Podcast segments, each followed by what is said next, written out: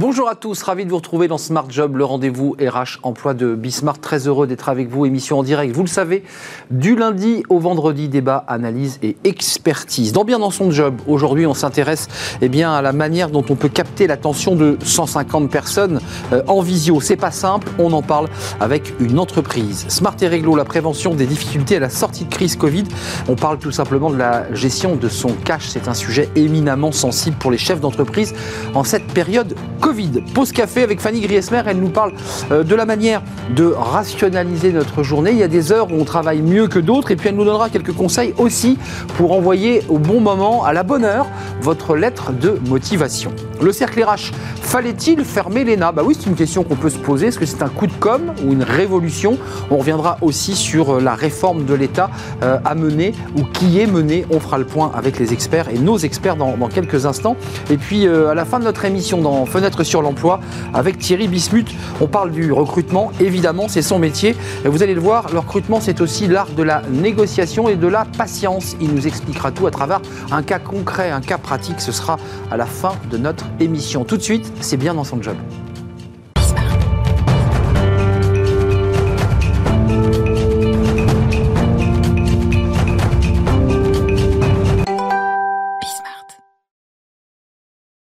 Bien dans son job et j'ai envie de dire aujourd'hui dans cette rubrique euh, bien dans sa visio parce que c'est vrai que vous le vivez depuis maintenant presque un an. Euh, ce sont des successions de, de visio, de réunions qui parfois sont abrutissantes et qui parfois vous font décrocher un tout petit peu votre attention. On en parle avec Charlotte Caliou. Euh, bonjour Charlotte. Bonjour. Vous êtes fondatrice de l'agence Au-delà événement. Au-delà de, Au-delà événement, euh, c'est quoi votre, votre concept? Pour, Pourquoi ce nom d'abord? Je pose souvent la question parce que c'est un, nom original. Vous organisez des événements, mais vous, êtes, vous allez au-delà, c'est ça l'idée? Oui, en fait, dans Au-delà, il y a plusieurs choses. Il y a le fait de, à la fois de dépasser toujours des exigences un peu fortes.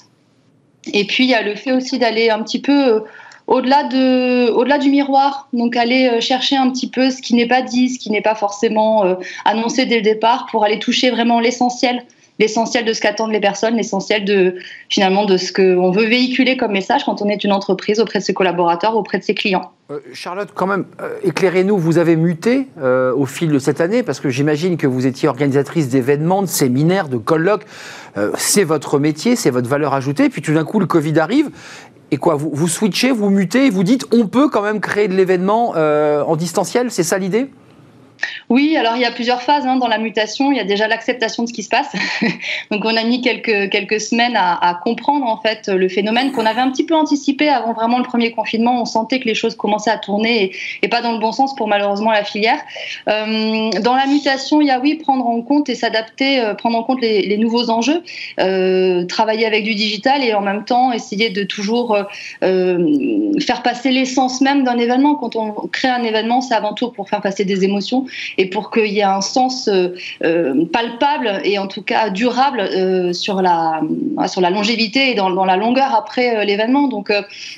Comment arriver à mettre ça en place bah sur euh, une digitalisation euh, C'est une question qu'on s'est posée assez rapidement. Euh, on a dû attendre quand même que l'ensemble de la filière puisse aussi se mettre à jour, parce que même si vous avez l'envie de tout digitaliser et de trouver des concepts qui puissent répondre à, aux besoins, malgré tout, quand vous voulez assembler sur mesure et créer des choses qui sont percutantes, bah, vous n'êtes pas tout seul. Hein. Quand on est une agence, on travaille avec un ensemble de partenaires, et ces partenaires, il fallait qu'eux aussi puissent se mettre à jour. Donc on a eu quelques mois de, travail chacun de son côté, et puis petit à petit, les choses ont pu se mettre en place. Donc à la rentrée 2020, donc à partir de septembre, on a pu concevoir des événements vraiment euh, percutants et, qui apportaient une plus-value par rapport à une simple visio. Justement, c'est la question que je vais vous poser parce qu'il y a un événement que vous avez organisé le mercredi 3 février, euh, qui était, alors c'est assez traditionnel, hein, c'est une, une convention annuelle nationale, ça se fait tous les ans dans les grandes entreprises, sauf que celle-ci, vous l'avez organisée en, en distanciel, en visio.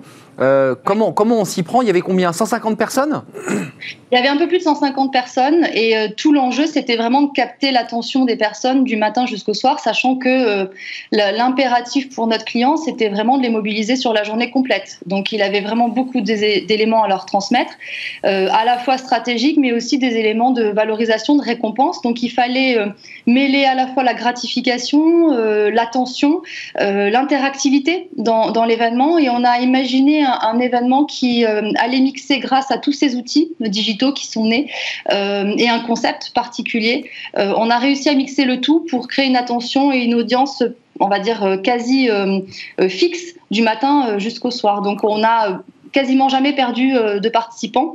Et c'est pour dire même au-delà de l'événement lui-même qui était euh, formel, euh, il y avait un petit apéritif qui était évidemment à distance, hein, qui était organisé. Et il y avait encore, après 19h, plus de 120 personnes de mémoire qui étaient encore présentes pour échanger avec leurs dirigeants. Donc c'était un vrai succès. Mais comment on conceptualise et comment je dirais, on stabilise les problèmes techniques? Parce que c'est vrai qu'il y a des enjeux qui sont des enjeux de conception artistique, puis il y a des enjeux de stabilisation technique. Tout a fonctionné parce que parfois la caméra se déconnecte, parfois bah, le directeur général qui s'exprime, il n'y a plus de son. Ça arrive, ça arrive aussi en télévision d'ailleurs. Comment, comment on stabilise tout ça? Parce que c'est ça l'enjeu aussi.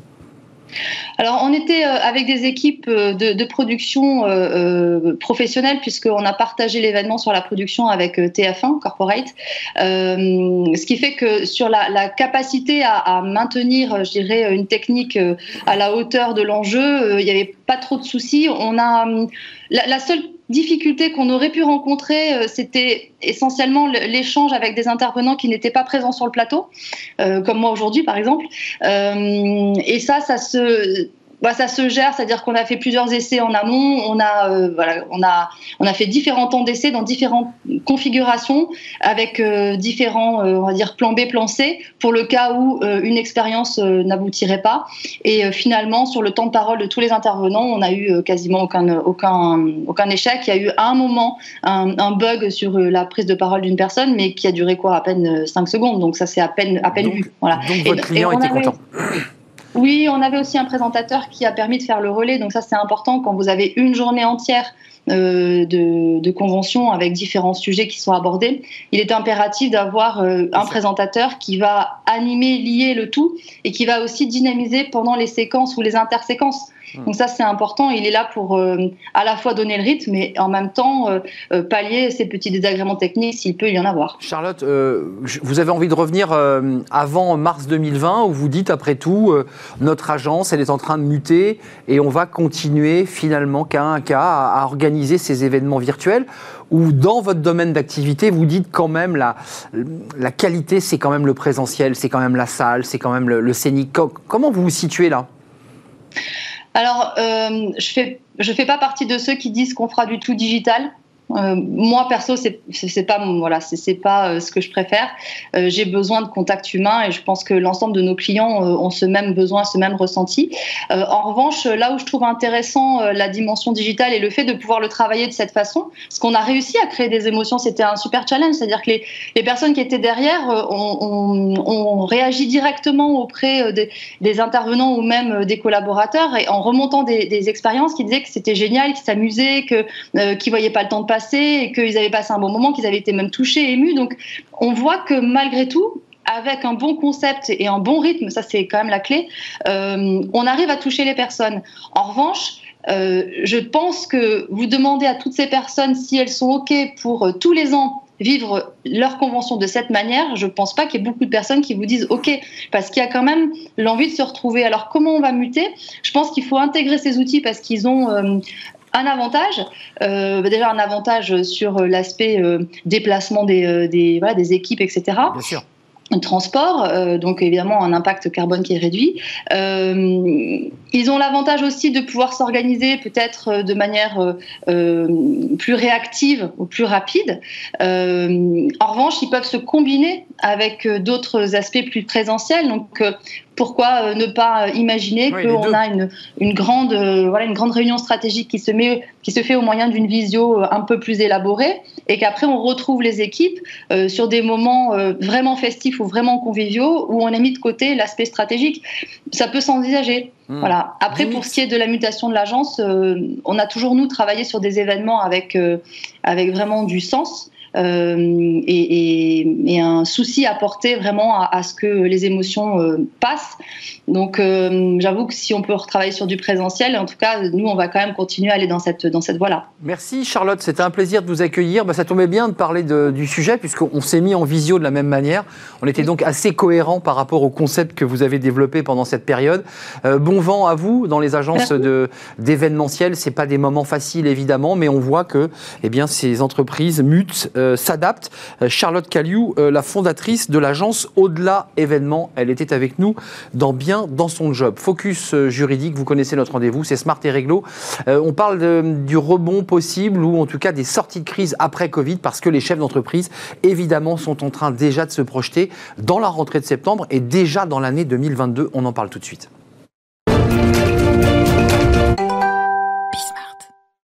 Smart et Réglo, le focus juridique, chaque jour avec un avocat, un expert juridique. Aujourd'hui, Emmanuel Drey. Bonjour Emmanuel. Bonjour. Merci de nous rendre visite. Avocat en restructuring, cabinet Simon Associé. Alors c'est intéressant parce qu'on fait beaucoup de, droit civil sur ce plateau, mais là on va faire un peu de stratégie, de cash, d'organisation, euh, parce que les patrons évidemment et les chefs d'entreprise ont, déjà la tête dans septembre, dans la rentrée de septembre, et puis dans celle de 2022. Euh, comment on anticipe les difficultés euh, à cette crise Covid? Elles ont existé, elles existent encore euh, comment on agit et quand on agit Parce que là, il va être question de cash. Euh, on regarde sa trésorerie et on arbitre. C'est ça l'idée. Tout à fait, Arnaud. Alors, il faut garder à l'esprit deux éléments fondamentaux lorsqu'on veut prévenir les difficultés. C'est le cash et le temps. Ce sont les deux actifs de votre situation. Le cash tout d'abord. Souvent on entend j'ai encore du cash, je peux attendre, j'ai le temps. Ça c'est une erreur fatale. Pourquoi parce que moins on a de cash, et je vais vous demander s'il vous plaît de passer le petit schéma euh, à, l'écran. C'est vous qui l'avez concocté, cette petite. Euh, voilà, on le voit. Alors là, c'est. Donc, euh, plus vous avez de cash, vous voyez sur le tableau, plus vous avez de temps, plus vous avez d'options, plus votre entreprise garde la valeur, moins vos parties prenantes sont inquiètes, et donc plus vous pouvez vous organiser pour redéployer votre activité et éviter la difficulté. Plus le cash diminue, moins vous avez de temps, moins vous avez d'options. In fine, vous risquez quoi? La faillite ou de vous faire prendre le, contrôle de votre entreprise par un investisseur qui va arriver euh, et qui va faire une bonne aubaine. Mmh. Donc c'est vraiment fondamental de gérer son cash et euh, d'avoir du temps. Si je prends une analogie, une entreprise, c'est un organisme vivant. Mmh. L'organisme vivant, il a quelque chose de fondamental, c'est le sang. Quand vous commencez à saigner, vous n'attendez pas d'être vidé de votre sang pour aller à l'hôpital. Hum. Vous y allez dès que vous commencez. Voilà. Euh, c'est exactement la même chose. Euh, Emmanuel, gérer son cash, ça veut dire quoi avec les mots d'un avocat? Qu'est-ce que vous dites à un client quand vous lui dites, OK, vous avez un petit trésor de guerre, un petit peu de trésor euh, quels sont les conseils que vous lui donnez? Alors la première chose à faire, compte tenu de la situation dans laquelle on est, où on sait qu'on a embarqué des dettes et qu'on a fait euh, des pertes de chiffre d'affaires. Il y a du PGE, il y a des remboursements. Ce sont des dettes qui ont été concoctées pas pour créer de la valeur, qui ah va vous donner des ressources pour, euh, qui vont vous permettre de rembourser, mais c'est des dettes pour payer des pertes. Donc on a un vrai problème. Donc quand on est face à cette situation, la première chose à faire, Là, vous n'avez pas besoin d'un avocat, de qui que ce soit. La première chose à faire, c'est d'établir ce que j'appelle un test de pérennité. C'est en fait, vous mettez en place un contrôle hebdomadaire de votre trésorerie, vous faites un prévisionnel hebdomadaire de trésorerie avec toutes les hypothèses de sensibilité susceptibles de la dégrader, et ça vous permet de voir si ça passe ou si vous avez un risque. Et si vous avez un risque que ça passe pas, eh bien immédiatement, il faut agir. Ça veut dire quoi agir? Oui, concrètement. Ça veut dire. On appelle son banquier, qu'est-ce qu'on fait? Alors, il faut d'abord comprendre la logique du système. Quand on est une entreprise, on est un acteur de la concurrence, de la compétition. Bien sûr. La compétition, c'est fait pour les forts, c'est pas fait pour les gens qui sont faibles. Personne n'aurait l'idée d'aller courir un marathon avec une crise d'asthme. Bon, c'est exactement la même chose pour une entreprise. Donc, quand vous commencez à être en situation de faiblesse, il faut vous mettre dans une autre logique. Sortir de cette situation-là. On sort de la course. On ne sort pas de la course, on se met dans un réceptacle où toutes les règles et tous les acteurs vont être dédiés à votre protection. D'accord. On a une chance extraordinaire en France, c'est qu'on est le seul pays au monde à avoir deux procédures qui s'appellent le mandat ad hoc et la conciliation, qui sont des mesures de prévention confidentiel où vous nommez vous-même vos acteurs, dont un administrateur judiciaire. Qui est nommé par le tribunal de commerce Oui, mais à votre demande, sur votre requête, c'est vous qui le choisissez. Tout est confidentiel et vous allez vous retrouver avec des acteurs autour de vous qui vont vous aider à mettre en place votre solution de pérennité. Ça veut dire concrètement que des conseils peuvent être donnés sur vous allez devoir emprunter, vous allez devoir vous séparer de collaborateurs. Là, il y a quand même des choix déjà stratégiques qui s'installent. Ça, ça, veut dire trois choses. En fait, dans une situation de crise, même si on la prend très en amont, vous avez trois calendriers. Le premier calendrier, c'est ce qu'on appelle l'urgence cash. même si vous êtes à 18 mois d'un mur de trésorerie. Il faut du sang. Donc, vous allez, tous ces acteurs vont vous aider à maintenir les lignes de financement en place. Ils vont vous aider à trouver d'autres moyens de financement, par exemple aller euh, mobiliser des crédits de TVA, de CICE, de CIR que vous avez. Euh, ils vont vous aider à voir euh, s'il n'y a pas des actifs non stratégiques qu'on pourrait refinancer pour obtenir du cash tout de suite. On cède. voilà, exactement. Voir si on ne peut pas négocier des échéanciers de paiement avec des banques, avec l'administration fiscale et sociale. Repousser un peu. Bon, donc on prend de la marge de manœuvre. Ça, c'est l'urgence cash. Mais ça, c'est pour avoir de l'oxygène. Après, il y a un deuxième sujet qu'il faut, qui est très très important, c'est de bâtir le diagnostic. Parce que quand vous allez voir vos parties prenantes, vous ne pouvez pas être votre propre porte-parole. Si je, si je vous dis venez vous me voir, je suis le meilleur avocat de la planète, personne ne va le croire parce que je parle pour moi-même. Mmh, en revanche, si quelqu'un qui a une légitimité professionnelle le dit, ça devient autre chose. Mmh. Donc il faut que vous soyez entouré d'experts, experts financiers, avocats, euh, etc., qui vont vous aider à faire le diagnostic à 360. Le faire assez tôt, hein, on est bien d'accord. Le faire très tôt. Il ne faut pas le faire trop tard, c'est comme une maladie hein, pour, pour, faire la métaphore. Absolument. Hein. Donc, quelles sont les causes principales euh, des difficultés? Est-ce que ça en révèle d'autres? Comment on peut les traiter? Dans quel temps? Une fois qu'on a ça, on va avoir un outil de conviction qui va être bâti avec un tampon d'un expert dessus qui va permettre d'aller voir les différentes parties prenantes et de leur parler. Et c'est important d'aller voir des spécialistes quand vous avez euh, mal aux dents, vous n'allez pas voir un pneumologue. Voilà, vous allez voir la personne qui voilà. Hmm. Donc il faut voir des spécialistes dont c'est le métier qui savent comment on parle aux différentes parties prenantes. Euh, je, vous pose ma question avant de nous, quitter. Dans les options qu'il aura sur la table, on a bien compris qu'il va trouver des marges de manœuvre. Et puis il y aura aussi des options. On se libère d'actifs, on a entendu. Puis il y a l'option aussi des collaborateurs. Ça c'est la dernière étape. C'est l'ultime étape. Un chef d'entreprise n'est jamais heureux de se séparer de collaborateurs. Enfin c'est une, une, évidence, euh, mais c'est vrai. Euh, c'est une question. La, réalité de nos dossiers, on, constate que plus la difficulté est prise en amont, moins, il y a de problèmes pour l'emploi. Hmm. Parce que vous avez des marges de manœuvre. Hmm. On arrive à sauvegarder l'emploi si on prend très tôt son dossier. Absolument, on arrive à sauvegarder l'emploi, on arrive à sauvegarder la valeur de l'entreprise et on arrive à sauvegarder le contrôle euh, actionnarial de l'entreprise. Donc le conseil que vous donnez, c'est aller rapidement vous tourner vers le tribunal de commerce. Choisissez euh, celui qui vous accompagnera. C'est un administrateur. Euh, on, va, on va voir le médecin dès qu'on tousse. On n'attend pas euh, d'aller aux urgences. D'avoir une maladie très grave. Et si vous voulez des spécialistes, vous prenez par exemple ARE.fr, qui est l'association de retournement des entreprises, qui organise le prix Ulysse chaque année. Exact. Bon, ARE.fr, vous avez une liste de professionnels des différents métiers que vous pourrez consulter. Vous savez que ces gens-là consacrent plus de 1500 heures par an euh, de le, Et ils viennent vous voir ils, rentrent dans votre bureau. On vient, on, on, parle ouvertement, ça vous coûte pas d'argent au début, parlons clairement, ça vous coûte pas d'argent. C'est important. Euh, c'est pas le compteur démarre, on, voit et on fait un petit diagnostic ensemble, un petit 360, et puis après, on s'entend ou on s'entend pas. Voilà. Et on bâtit éventuellement après une réflexion plus approfondie. Absolument. Euh, qui méritera évidemment là des, honoraires. Merci maître d'être venu sur notre Vous plateau. En Emmanuel Drey, avocat en restructuring. Absolument. C'est le cœur de, votre métier. C'est ce que vous êtes venu nous, nous parler aujourd'hui. Cabinet Simon Associé. À très bientôt, Emmanuel.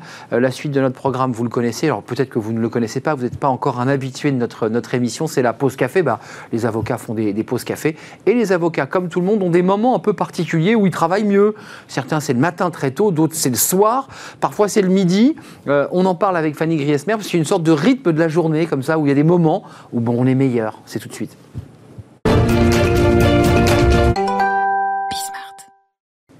Fanny Griesmer, comment allez-vous? Très bien. C'est la pause café. Euh, c'est un moment de plaisir, hein, la pause café évidemment. De détente. C'est intéressant ce que vous allez, dont vous avez. Il y a deux sujets. Il y a la journée de travail, comment on, comment on est performant. Puis il y a un autre sujet que vous évoquerez, c'est le, le, bon moment pour envoyer la lettre, euh, bah, le CV, pour qu'on puisse être remarqué. Mais d'abord, commençons par la, la, journée. Euh, le bon moment pour travailler, bah, nous, c'est entre, entre 10h et 11h en, direct. Hein. C'est là, là où on donne tout. Vous dire exactement. Alors c'est vrai que dans la vie, tout est souvent une question de timing. Il s'agit de trouver avant tout le bon. Dans le travail aussi, et vous allez le voir, vous allez vraiment pouvoir faire du temps votre véritable allié. Alors c'est vrai que dans un monde idéal, ou tout du moins plus efficace, euh, nous serions euh, productifs à n'importe quelle heure de la journée, que ce soit pour écrire, travailler sur un dossier ou réaliser un, super tableau sur Excel. Malheureusement, hein, désolé, mais je pense que vous le savez, on ne peut pas passer en mode productivité en claquant des doigts. Alors, heureusement, bah, il y a effectivement notre corps qui va euh, nous envoyer des signaux et des signaux, pardon. Et là, vous allez voir qu'ils que sont, euh, ils sont très importants à suivre. Alors, euh, l'idée, évidemment, c'est de savoir, de réussir à déterminer l'heure à laquelle on est, on est le plus performant. Alors, attention, prenez vos agendas. C'est en milieu de matinée que nous sommes les plus efficaces. En ce moment Voilà. Et en ce moment. Bah, bien sûr. Pourquoi? Bon, on prend le temps de se réveiller, de se mettre en situation, et le pic de productivité est atteint aux alentours de 10h30, donc c'est bientôt. Attention. Attention. Alors jusqu'à un petit peu plus de 11h, tout va bien. Et puis, la fin commence à pointer le bout de son nez hmm. et commence à vous tirailler. Hmm. L'esprit commence alors à divaguer. Et bah oui, on se demande qu'est-ce qu'on va bien pouvoir hmm. déjeuner. Et eh oui. Et forcément. Alors on s'éparpille un petit peu, on essaye de résister tant bien que mal jusqu'à la pause déjeuner. Hum, et après, évidemment, il y a le. On s'arrête pendant la pause déjeuner. Bah, C'est la pause. Là, on déjeune. Mais après, il y a quand même le, le, le, risque de, du 14 h enfin qu'on a ah tous vécu. Le coup de barre. Gestion oblige. Le fameux coup de barre. Il y a moins de restos en ce moment. Hein. Un pic. Oui, mais alors vous pouvez avoir ce coup de barre après un déjeuner devant l'écran de votre bureau, ce que vous pouvez faire depuis quelques semaines. Euh, coup de barre euh, avec un pic euh, à 14h55 précise. Attention. Bah, cette fameuse digestion en fait qui qui se nourrit de tout toute votre énergie, ou presque. Donc clairement, le moment est assez peu propice pour toutes les tâches si vous demandez un fort investissement physique ou intellectuel. Donc tout ça, on va laisser de côté, c'est pas le bon moment. Moment assez traître aussi, on aurait davantage tendance à se laisser divertir, hein. euh, multiplier bah, par exemple les pauses café ou euh, voilà suivre euh, l'actualité de son fil sur les réseaux sociaux. Alors rassurez-vous, ça ne dure pas toute l'après-midi. Il y a un petit sursaut un petit peu plus tard hein, avec avec une productivité euh, à son apogée à 16h16. vous, vous, donnez des chiffres précis. Et eh oui, mais elle dure combien de temps l'apogée 16h16, ah, je ne sais pas. Ça dure une minute. Il y a un pic de productivité incroyable à 16h16. C'est l'heure bah, finalement où on commence à culpabiliser, hein, où on s'aperçoit qu'on avait plein de tâches à faire, qu'on a laissé en suspens et qu'on a intérêt à s'y mettre euh, très rapidement si on veut partir à l'heure du bureau. Ça, c'est ceux qui procrastinent, c'est une. C'est ceux qui exactement. C'est une pause café d'il y a quelques semaines. Procrastinent. Alors en télétravail, cette heure est peut-être un petit peu plus tardive, mais il y a toujours ce moment où on va se dire qu'il va bien falloir refermer son ordinateur et que finalement, bah, le plus tôt sera le mieux. Alors maintenant que vous savez quand exactement ah, vous avez le, plus d'énergie, euh, plus d'attention, eh bien, à vous d'optimiser euh, ces périodes pour euh, travailler justement sur ces plages horaires, créer, fixer aussi lors d'une réunion, c'est là où elles seront plus efficaces. C'est vrai. Vous aurez des, des participants pleins d'attention. On dit que Steve Jobs ne prend aucune décision après 17 heures, par exemple. Il les eh ben, prend le matin. Euh, bah, justement, tiens, en parlant de Steve Jobs, à quel moment euh, il est opportun? Vous avez étudié cette question qui est fondamentale. Vous cherchez un emploi. À quel moment vous tapez dans l'œil d'un recruteur? C'est intéressant, ça. Et eh oui, alors que vous soyez à la recherche d'un emploi ou euh, que vous souhaitiez en changer, il ne suffit pas seulement hein, de soigner votre CV, votre lettre de motivation. il s'agit aussi de les envoyer quand vous aurez le plus de chances de vous faire remarquer. encore une fois, eh ben, c'est le matin. C'est le matin où tout se joue, bah, ce moment même où les recruteurs ont ce fameux hmm. pic d'énergie et d'attention. C'est presque en ce moment même hein, qu'il faut envoyer. Alors pas tout à fait, pour être exact. Selon une étude menée par le cabinet de recrutement Talentworks en 2017, un candidat aurait cinq fois plus de chances d'obtenir un entretien s'il répond à une annonce avant 10 heures du matin. Alors globalement, la plage horaire idéale s'étend de 6 heures, faut être lève jusqu'à 10 heures du matin. Après 10 heures, oubliez, vos chances hmm. baissent de 10% toutes les 30 minutes. Pendant la pause déjeuner, même pas en rêve, j'ai envie de vous dire. Euh, c'est dommage, hein, parce que finalement, la majorité des candidats envoient leur candidature entre 12h30 et 13h. Euh, donc, globalement, ne faites pas comme eux. Hein. En plus, ce ne sera pas forcément la meilleure stratégie pour bah sortir du lot. Petit regain d'intérêt euh, après la pause déjeuner. Bah, logique. je ne sais pas si les recruteurs euh, déjeunent moins ou mm. pas du tout. Mm, en mm. tout cas, vous pouvez tenter votre chance après 14 heures. Là, il y a un, vrai regain d'intérêt. Et jusqu'à 16 heures, au-delà, bah, on observe un peu le même phénomène qu'en bah fin de matinée. Plus l'heure passe, plus vos chances de taper dans l'œil du recruteur s'amenuisent jusqu'à être quasiment nulles. Seuls 3% des candidatures arrivées et donc envoyées après 19h30 font l'objet d'un rappel pour un entretien. Donc mon petit hmm. conseil, mieux vous reporter l'envoi hein, de votre candidature au lendemain matin. Au, lendemain. Là, vous avez le droit de procrastiner. Pour terminer, Fanny, euh, l'heure joue, mais le jour aussi. Ah eh oui. Et c'est mardi, c'est aujourd'hui. Mais c'est quoi Vous avez pris une. Le jour C'est de l'astrologie? Non, alors non, mais je me suis dit logiquement, alors moi, sans me plonger dans les études, lundi, vendredi, globalement, RTT possible. Euh, jour de congé, on veut un, week-end prolongé. Eh Oubliez, eh les gens ne sont pas forcément au bureau. Hein. C'est vrai. Il y a aussi lundi, qui est un début de semaine, donc forcément beaucoup de choses à planifier. Et le week-end, bah, on a accumulé toutes les tâches. Eh oui, eh oui. On a des retards. Donc, le mardi, c'est la journée idéale. Et puis le week-end, euh, oubliez aussi, hein, il n'y a personne au bureau. Le mardi, hein, n'oubliez pas, entre 6h et 10h, 10 heures du, matin. Donc c'est trop tard, faudra attendre mardi prochain. Après, les recruteurs partent en réunion et vous les perdez jusqu'à très tard. Jusqu'à très tard. C'est ça l'idée. Merci Fanny. on a, voilà, nous on est en pleine forme parce que c'est le moment où on, donne tout. On va faire une courte pause euh, évidemment et on va retrouver nos invités pour le cercle RH. On parle de, de l'ENA. Alors on l'a suivi évidemment cette suppression qui n'en est pas une puisqu'elle est remplacée par une autre institution. Coup de com, révolution. On va parler de la réforme évidemment de la fonction publique parce que au-delà euh, de l'ENA il y a un débat autour de cette réforme de la fonction publique. On fait le point avec nos invités. C'est dans quelques secondes, euh, après cette courte pause.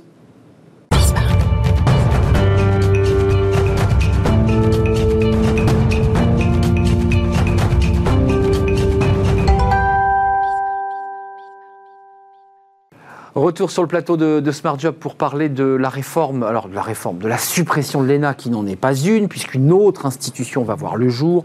Euh, c'est pas donc réellement une, suppression. Est-ce qu'il fallait réellement supprimer l'ENA? Alors certains se posent la question, tout le monde a dit c'est formidable.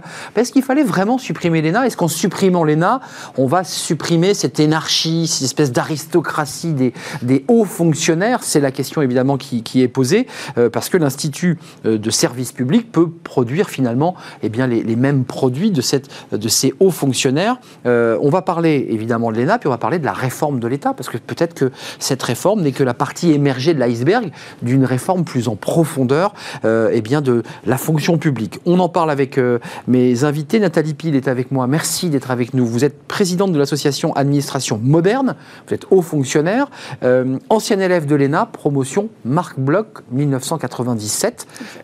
ça vous a fait couler une petite larme quand vous avez vu que la marque c'est-à-dire qui est à Strasbourg et qui était auparavant à Paris, mais dont les locaux d'études sont à Strasbourg, la marque allait disparaître. C'est votre école.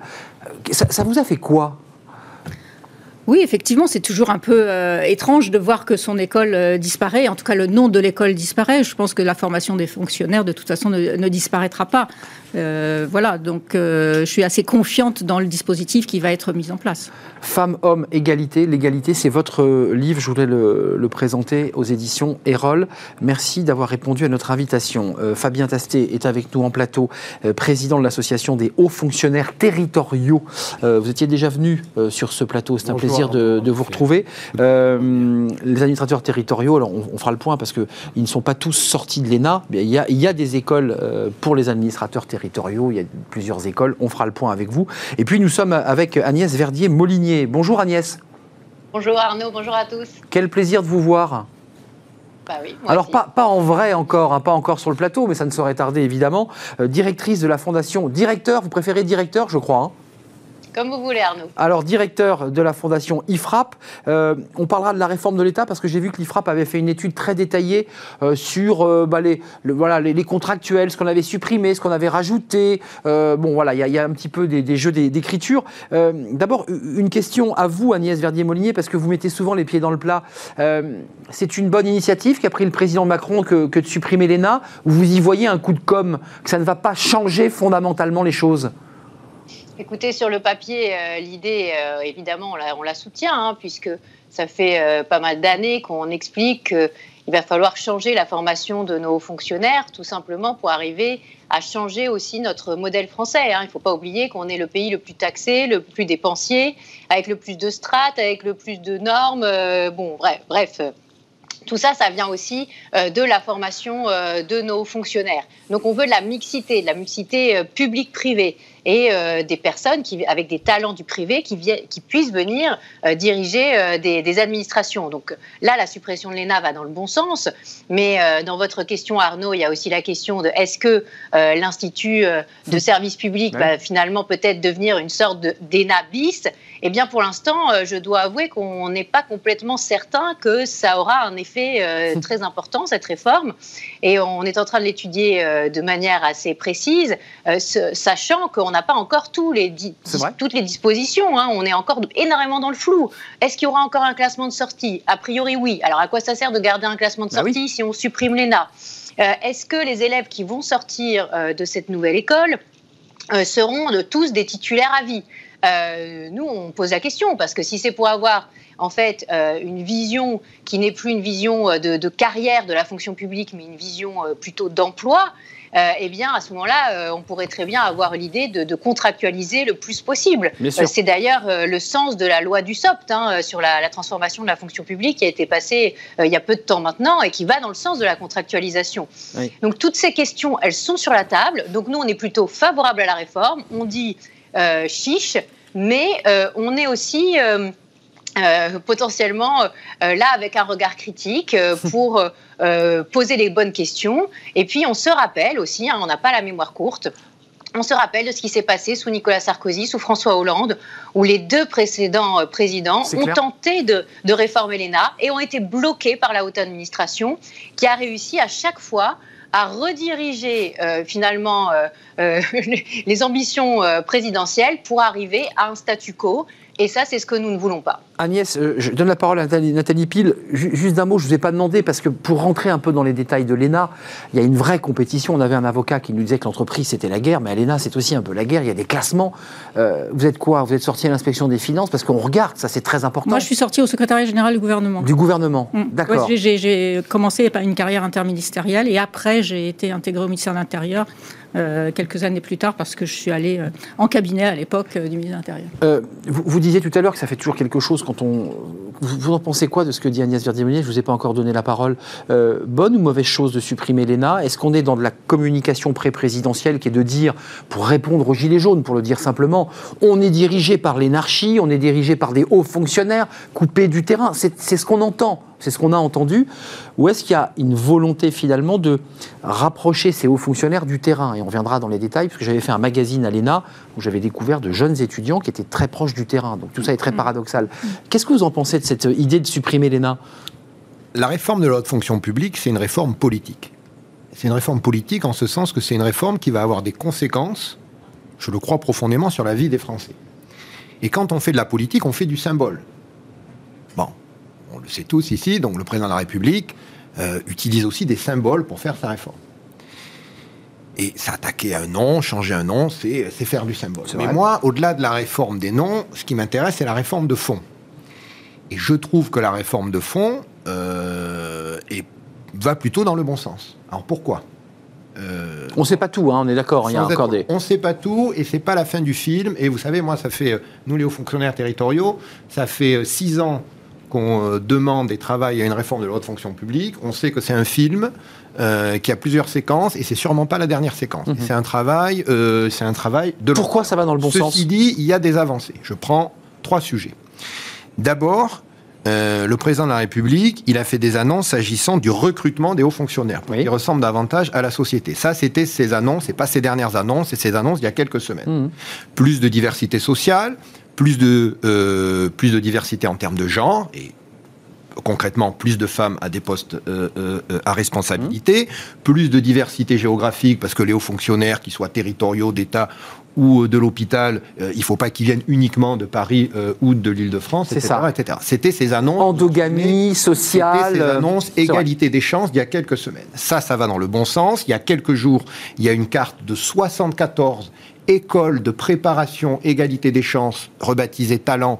Cette carte a été euh, mmh. publiée. Il y en a partout en France. Il y en a, je crois, au moins deux par région. Ça, c'est très bien. C'est une annonce positive. Qui pourrait être quoi Un vivier qui permettrait D'accord. C'est-à-dire que c'est dans ces écoles que les Françaises et les Français mmh. de milieux modestes vont aller préparer des concours de la fonction publique et des concours de l'autre fonction publique. Et nous-mêmes, nous allons mentorer nous, les hauts fonctionnaires en place, nous allons mentorer ces élèves sur le chemin. Euh, pour les accompagner jusqu'à l'institut. Pour les aider à réussir sur, sur, sur le chemin escarpé des concours, puisqu'ensuite, c'est qu'on passe des concours. Il y a plusieurs euh, écoles de la haute fonction publique et on passe des concours. Donc, ce volet-là, il faut en parler hein, de ce volet-là. Il, est, il hmm. est très important. Ça correspond à des annonces que le président a fait euh, il y a quelques semaines. Il va dans le bon sens et il va espérons-le, permet d'avoir des hauts fonctionnaires qui ressemblent plus à la société. Ensuite, ah il y a eu euh, les annonces dernières du président de la République, c'est sur la formation et sur le déroulement de carrière. Je pense qu'elles vont aussi dans le bon sens. On va rentrer dans le détail. J'espère. Si, entre l'annonce et les faits, euh, il y a un peu de travail.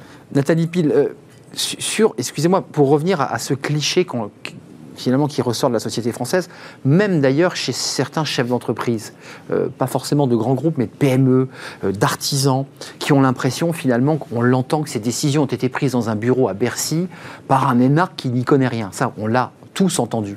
Euh, comment on fait pour redonner finalement une visibilité, une lisibilité, et j'ai même envie de dire une légitimité à, à l'énarque? Parce que rappelons que la formation est de très haut niveau, que ce que vous recevez comme formation est de très haut niveau, sont d'excellents professeurs. Comment on relégitime cette, ce mot énarque, qui est quand même très connoté négativement? Alors, moi, je pense que le sujet, c'est pas forcément l'ENA. Je pense que c'est la décision publique. C'est-à-dire que euh, le président. Donc, c'est un faux problème qu'on est en train de soulever sur euh, la suppression de l'ENA. Eh ben, c'est-à-dire que la suppression de l'ENA, ça ne supprimera pas euh, le problème de l'endogamie en amont et le problème de l'homogénéité des profils en amont, et ça ne supprimera pas non plus la décision publique et le cursus de ces jeunes hauts fonctionnaires ensuite dans, dans les postes de, de décision. Et donc, la question de l'ENA ou de pas l'ENA, pour moi, elle doit être mise en perspective et, resituée dans son contexte. La question, c'est la décision publique. Qui prend la décision publique? Comment se prend la décision publique? Et pourquoi on focalise sur l'ENA, c'est-à-dire sur une partie de ces étudiants qui sont eux-mêmes, euh, qui ont eux-mêmes des parcours fulgurants dans l'administration? Tous les énarques ou tous les hauts fonctionnaires n'ont pas des parcours fulgurants dans l'administration. Mais qu'est-ce qu'on voit? Qui prend la décision aujourd'hui? Ce sont les cabinets ministériels. Et les énarques dont nous parlons, c'est pas le chef de bureau ou le sous-directeur dans une administration. Les énarques dont nous parlons, ce sont les cabinets. Ce sont ceux qui ont des parcours fulgurants dans les cabinets ministériels issus des grands corps, les grands corps étant accessibles directement à la sortie de l'ENA. On les rappelle, l'inspection des finances Alors vous avez Conseil d'État, Cour des comptes, inspection des finances, inspection générale d'administration et IGAS. Et IGAS donc les inspections générales. Donc le sujet, c'est la décision publique. Et nous, Administration Moderne, qui est une association interministérielle qui existe depuis presque 25 ans maintenant, sur, euh, sur, euh, qui propose à la fois des, des, des, solutions pour avoir un État euh, plus performant, mais aussi sur l'égalité femmes-hommes, on a organisé il y a 4 ans un colloque intitulé Réforme de l'État, sport de combat, point d'interrogation. Très bon Et nous avions, nous avions invité Jean Pic, Jean Pic qui a produit un rapport qui a bientôt 30 ans, en 1994, qui expliquait à quel point les cabinets ministériels peuplés de conseillers techniques, je ne parle pas de conseillers politiques, mais de mmh. conseillers techniques, sont des sources de dysfonctionnement majeurs. On avait aussi invité... Donc vous mettez les pieds dans le plat, là, quand même, en disant ça. C'est-à-dire que les énarques qui sont euh, euh, collés aux politiques... Ce ne sont pas les énarques, ce sont ceux des énarques, qui sont des conseillers techniques dans les cabinets ministériels. La nuance est importante. En Le sujet, et le sujet, c'est en quoi un conseiller technique qui a 25 ou 30 ans est un meilleur conseiller technique qu'un directeur d'administration centrale. Mmh, le sujet, il est là, tout le monde le connaît, tout le monde sait parfaitement que si on veut avoir une décision publique qui est prise par des personnes expérimentées, eh bien, il faut les faire prendre par des conseillers techniques de ce niveau-là, c'est-à-dire des directeurs d'administration c'est très juste. Et c'est là qu'on va réformer la décision publique. Ces jeunes loups de l'énarchie euh, dont, vous faites. Ces jeunes loups ou euh, d'autres, ils ne sont pas forcément issus de l'ENA, mais en tout cas, ces conseillers techniques, on le sait bien, il y a encore eu euh, d'autres déclarations récemment sur le sujet. Si on, veut, si on veut que les Français, c'était votre question, hum. que les Français comprennent que la décision qui est prise, la décision publique, rencontre leurs attentes Ce qui n'est eh pas bien, le cas. La décision publique doit être prise au bon niveau. Et donc, euh, c'est une proposition que l'on fait depuis très longtemps. En tout cas, vous soulevez un point. Agnès Verdier-Molinier, vous entendez ce que c'est très intéressant. On affine beaucoup là, cette question de l'ENA parce qu'on a une espèce d'image d'épinal de l'ENA. Là, on entend. Vous savez, vous les croisez, hein, on les a croisés. C'est ces jeunes énarques qui sont près d'un ministre, qui veulent réussir leur vie, évidemment, euh, et qui n'ont pas forcément la compétence, mais en tout cas qui ont l'ambition de réussir. Pas l'expérience. Euh, comment, pour, pour, pour, faire une question très large, comment, comment on, on réarme l'État finalement? Comment on lui donne sa, sa légitimité? Parce qu'il est un peu malade notre État. Écoutez, je trouve ça très très intéressant ce sujet des cabinets ministériels parce bah que j'ai eu euh, l'occasion de débattre euh, sur le sujet euh, dernièrement et on me disait mais finalement ceux qui partent en cabinet ministériel ne font pas de politique. Alors moi je suis très étonnée de, de cela. En réalité, ceux qui conseillent les ministres, ceux qui conseillent le président de la République, ceux qui conseillent le Premier ministre sont plus ou moins hein, quand même en politique. Et, là, euh, il y a un vrai sujet. Comment se fait-il que ce soit les grands corps de l'État euh, eux-mêmes qui flèchent qui doit être directeur d'administration ou conseiller technique ou, directeur adjoint ou euh, secrétaire général de l'Élysée ou secrétaire général adjoint? Alors tout ça, c'est extrêmement, disons, lié. on sait très bien, vous et moi, que quand un ministre arrive au pouvoir, qu'il est nommé euh, un ministre, qu'il est nouveau ministre, on, lui dit, bah on lui dit prends un tel, prends un tel. Alors lui, il arrive de l'inspection, il est très bien. Ah, ah oui, prends ce petit conseiller là qui est de l'IGAS. Euh, et finalement, euh, ce sont ceux qui, qui ont la main sur les grands corps, et je pense notamment à l'inspection générale des finances, c'est un secret pour personne, qui placent euh, les euh, jeunes recrues pour travailler en politique mm. euh, dans les cabinets ministériels. Et là, il y a une question qui me taraude et pour l'instant, à aucun moment on a répondu dans le cadre de la réflexion sur cette nouvelle réforme, mais il faut dire que c'est assez récent. Est-ce que on va arrêter ce lien entre cabinet ministériel et cette nouvelle école, cet institut des services Bonne publics? Est-ce qu'on va interdire le fait de conserver finalement euh, son statut tout en allant en cabinet ministériel, tout en faisant euh, finalement sa, carrière et tout en brouillant les pistes entre le service de l'État, euh, la politique, l'ambition personnelle politique derrière, parce que vous avez tout. Vous avez tous en tête, vous avez tous en tête des exemples de certains qui sont sortis dans les grands corps, qui sont allés en cabinet ministériel au plus haut niveau et qui sont ensuite entrés en politique. Tout ça en étant euh, tout à fait protégés par leur statut de haut fonctionnaire. Et eh bien ça, ça peut pas durer. Sauf Bruno Le Maire, hein, si je précise, parce que je crois qu'il a démissionné de non, son... Non, attendez, attendez Arnaud. Euh, oui, mais, non, mais c'est un exemple, il faut le dire. Voilà, c'est il a démissionné Oui, mais Arnaud, euh, on peut le dire. On peut dire que Emmanuel Macron a démissionné en 2016. On peut dire que Bruno Le Maire a démissionné. On peut dire que Nathalie Kosciusko-Morizet a démissionné. On peut dire que Valérie Pécresse a démissionné. Ils sont nombreux à avoir démissionné. Mais après combien d'années de politique, de cabinet ministériel, à être directeur de cabinet, etc. Ils ont démissionné quand ils ont voulu, à un moment ou à un autre, passer un cap de leur carrière et aussi souvent parce qu'ils avaient passé les 10 ans de disponibilité pour convenance personnelle. C'est exact. Donc, euh, si vous voulez, c'est un peu à la carte, hein, ce système de la haute fonction publique française. C'est-à-dire, vous faites un peu ce que vous voulez pendant 10 ans, de la politique, du privé, vous faites, vous faites des allers-retours. Et donc, résultat, vous avez un risque aussi de vous couper de la réalité. Agnès. La réalité des Français, qui est euh, qu'on risque aussi. Ah, je vous retrouve. Euh, voilà. Je vous retrouve, Agnès. Je voulais vous couper la parole, mais c'est un vrai plaisir. Désolée. Non, mais c'est un vrai plaisir de le faire. Fabien Tasté, plusieurs choses.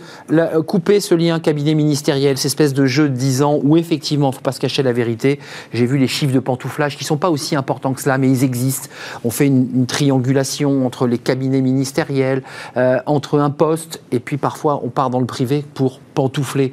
Comment on fait là? Comment, comment on redonne du sens à, je dirais, à ces commis, à ces hauts commis de l'État Moi, je défends pas l'idée qu'il faut monter des murs entre le secteur public et le secteur privé. Moi, je pense au contraire qu'il faut bâtir des passerelles, mais des passerelles contrôlées et régulées. On peut pas s'extasier, on peut pas s'extasier comme le fait parfois Madame Verdier-Molinier euh, devant le secteur privé, et dire qu'il ne faut pas que des hauts fonctionnaires euh, puissent aller un temps dans le secteur privé. C'est vrai que ça. Pour bénéficier des apports du secteur privé. Et l'inverse est vrai aussi d'ailleurs. Mmh, c'est vrai. Que les, les, cadres du privé qui viennent dans l'administration ben, apportent leur expérience, mais profitent aussi de, de ce qu'ils apprennent dans l'administration et retournent dans le secteur privé. Donc moi, je suis pour qu'il y ait du mouvement. En règle générale, je suis pas pour les murs, et notamment pas sur ce sujet-là. Mais contrôlé et réglementé. Qu'il y ait des passerelles et des passerelles avec des checkpoints.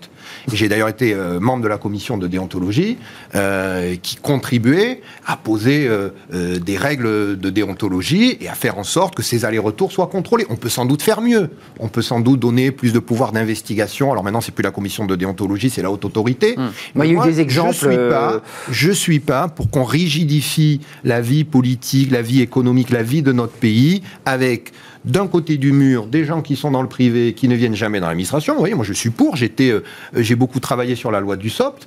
Euh, avec les hauts fonctionnaires territoriaux, on a fait beaucoup de propositions. On n'a jamais été contre le fait qu'il euh, y ait des cadres du privé qui viennent dans l'administration. Mmh, Ce qu'on a demandé, c'est qu'ils soient soumis à un certain nombre de règles, et notamment à des règles de déontologie. Vous imaginez un cadre d'une grande société du BTP mmh. qui devient directeur bah général adjoint d'un département euh, aux travaux, sachant qu'un département, mm. ça fait des travaux de voirie et de collège. Il faut quand même un minimum Il y a un petit conflit d'intérêts. Il faut quand même un minimum de règles. Euh, Nathalie Pile. Il faut les mêmes règles pour tout le monde quand on va dans les deux sens, public-privé. Je, je, le redis parce que c'est important. Vous, quand j'ai parlé des hauts commis de l'État, c'est important aussi de redonner le lustre à des fonctionnaires. Vous avez bien distingué de ceux qui, naviguent dans mm. les cabinets. Il y a des gens qui tiennent la maison. Mm. Euh, aux États-Unis, c'est un peu différent. Les administrations, elles partent en même temps que, que, les hommes politiques. Et on refait. Chez nous aussi, dans une certaine mesure. Oui, oui. Plus ou moins. plus ou moins, il y a quand même un caractère un peu inamovible qui a peu agacé aussi les Français.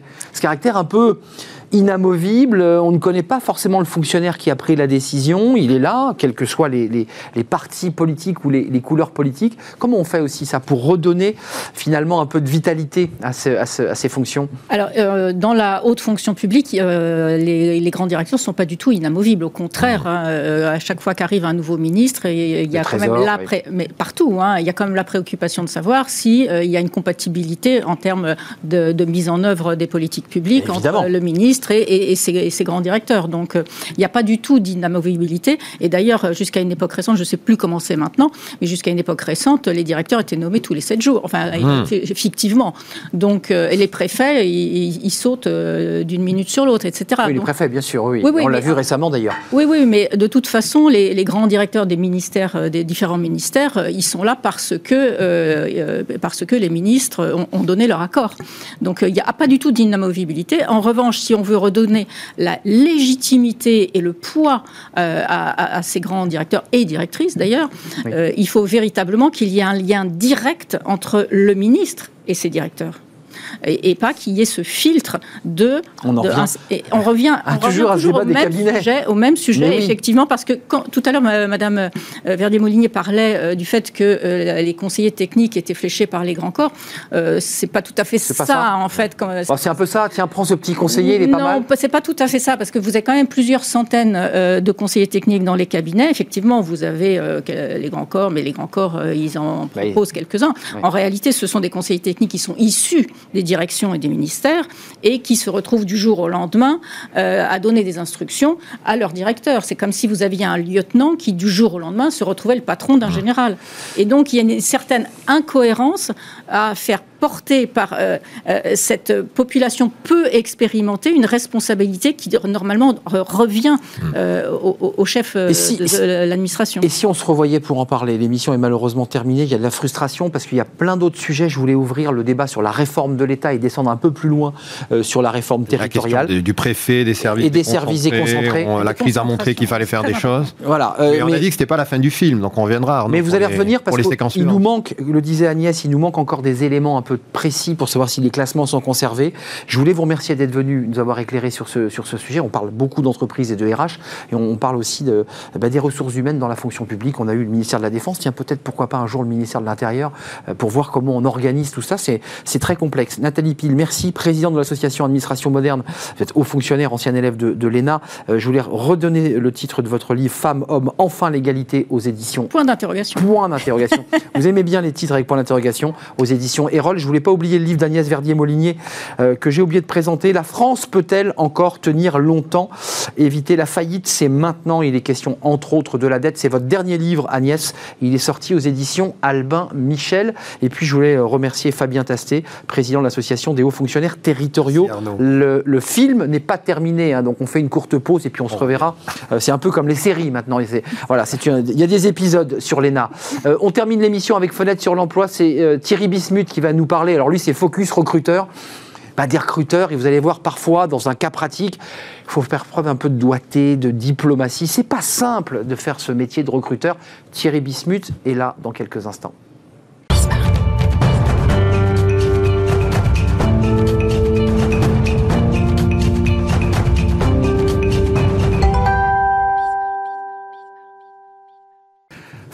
Sur l'emploi. On retrouve euh, eh ben Thierry Bismuth, euh, Odyssée RH, j'ai pas dit de bêtises. Parfait. Je suis très heureux de vous revoir. Ça faisait longtemps que vous n'y pas venu. C'est vrai. Euh, je, suis passé semaine dernière, mais on s'est croisés. Vous, je vous ai vu à la télévision.